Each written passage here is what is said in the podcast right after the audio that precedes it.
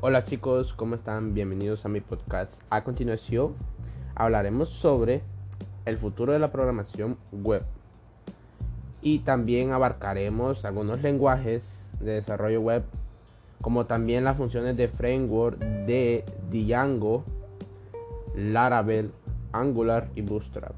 Así que damos comienzo a este podcast. Hace tiempo que vengo reflexionando sobre el futuro de la programación, ya que pues eh, se utiliza para crear aplicaciones para ordenadores, tablets, teléfono y en general para dispositivos electrónicos.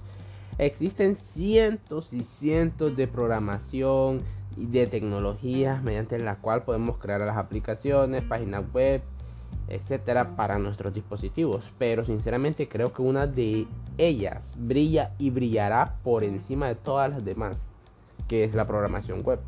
Y mis motivos para pensar esto son los siguientes. Número uno, la programación web es la programación más libre ya que esta se basa que a pesar que existen una multitud de lenguajes libres, muchos de ellos pueden tener problemas en el futuro para poder seguir siendo utilizados. Ejemplo tenemos el Switch, que es el lenguaje de programación de Apple, GoWithDart, el lenguaje de programación de Google, Java, el lenguaje de programación de Oracle, LiveCode, el lenguaje de programación de Runrep y .NET, que es el lenguaje de programación de Microsoft, etcétera, etcétera, etcétera. Estos últimos lenguajes, a pesar de ser libres, pueden dejar de serlo en un futuro o digamos perder el apoyo de las grandes compañías que lo desarrollan y por lo tanto condenar a estos lenguajes a una muerte lenta e inexorable. Número 2, que digamos que la programación web está más lejos de los intereses de las grandes empresas. Porque las grandes empresas dirigen sus lenguajes de programación hacia sus intereses y ganancias, mientras que los estándares abiertos de la web están menos influenciados por estas compañías. Un ejemplo, a pesar de que se puede usar el lenguaje de programación Swift de Apple fuera del ecosistema de los productos Apple, el mismo está claramente orientado y dirigido a programar los productos de la empresa de Cupertino. Número 3 tenemos que la web es verdaderamente multiplataforma, ya que un navegador web es algo que está presente en casi todos y de ley predeterminado en cualquier dispositivo informático del mundo y por lo tanto no hace falta desarrollar versiones de nuestro programa para cada sistema operativo, marca y modelo de los mismos. Por lo tanto, el ahorro de coste es enorme. Pero 4 tenemos que el coste de administrar, modificar y ampliar una aplicación web es menor. Actualizar un programa de ordenador o una aplicación móvil implica mandar actualizaciones a miles de dispositivos, con la correspondiente molestia para nuestros clientes y usuarios. En una aplicación web, el cambio de la misma es inmediato. Número 5 y el último es la rentabilidad de una aplicación web es mayor. Una aplicación web es muy sencilla de alquilar, mientras que una aplicación tradicional es menos rentable. El menos de licencia en una aplicación tradicional es muy complejo la programación web también tiene sus desventajas. Ya que pues la primeriza es que la programación web es mucho más difícil de aprender. Ya que se pueden aprender los rudimentos de un lenguaje de programación como Dart, Swift, LiveCode en un mes. Pero para desarrollar una página web hay que aprender como mínimo lo, tres cosas esenciales. HTML, CSS y JavaScript. Además también habrá que aprender algunas tecnologías de programación. En parte los servidores como Node.js, PHP, Python, Lightcode o Go. Y algún framework de servidor como Node Express o Django que más adelante vamos a hablar sobre ello. El desarrollo web también es muy cambiante, una desventaja, porque continuas tecnologías surgen y desaparecen en el mundo web y mantenerse al tanto o actualizado de las mismas suele ser complicado, sobre todo cuando vamos cumpliendo años y tenemos menos tiempo. La aplicación web mm, también no se puede acceder a todas las funcionalidades de nuestros dispositivos. Efectivamente, por motivos de seguridad, una aplicación web no puede acceder, por ejemplo, a la línea de comandos de nuestro sistema operativo.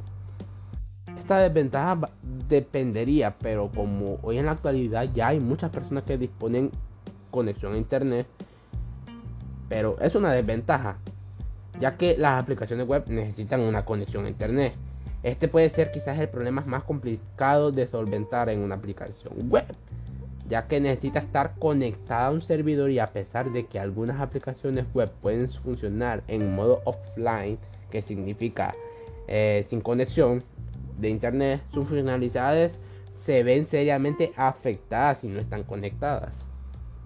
Otra desventaja, pero bueno, sería la última, pero digamos que esta ya sería en empresas, ya que los fabricantes de dispositivos electrónicos ponen trabas de uso de las aplicaciones web.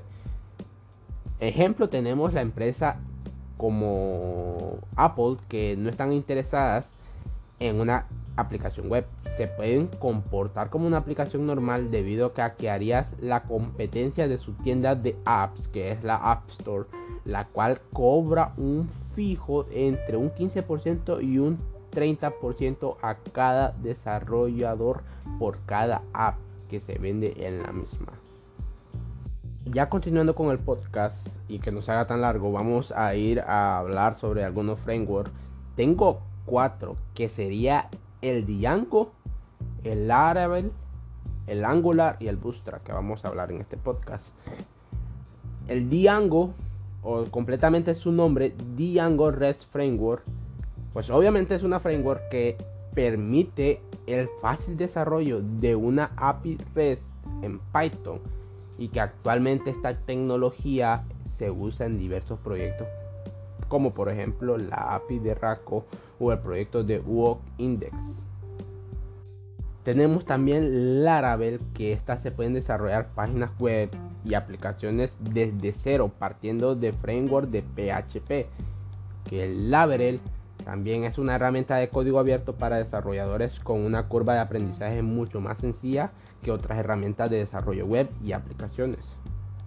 El Angular, digamos que esta es de JavaScript, que es de código abierto también, escrito en TypeScript, que su objetivo principal es desarrollar aplicaciones de una sola página. Google se encarga del mantenimiento y constante actualizaciones de mejoras para este framework. O sea que este framework es no exclusivo, pero es hijo de Google. Tenemos por último el Bootstrap, que pues este obviamente una librería de front-end utilizado para desarrollar aplicaciones y sitios web, ya siendo de mobile first o sí, con un layout que se adapta a pantallas de dispositivos utilizados por el usuario. Ejemplo sería yo que creara una página web de HTML con CSS y JavaScript y pues quiero que sean compatibles en cualquier pantalla, pantalla de teléfono, pantalla de mi computadora, porque va dependiendo.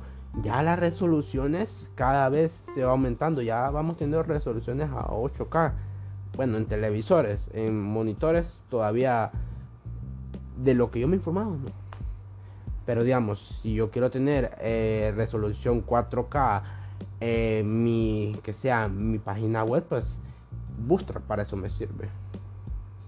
En conclusión, y para que no sea más largo el podcast, eh, tenemos que la programación web tiene un clarísimo futuro, obviamente.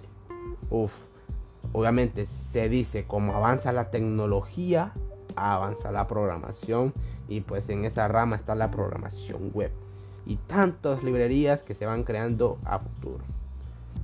Espero que les haya gustado, hayan comprendido. No quito más su tiempo y nos vemos hasta el próximo podcast.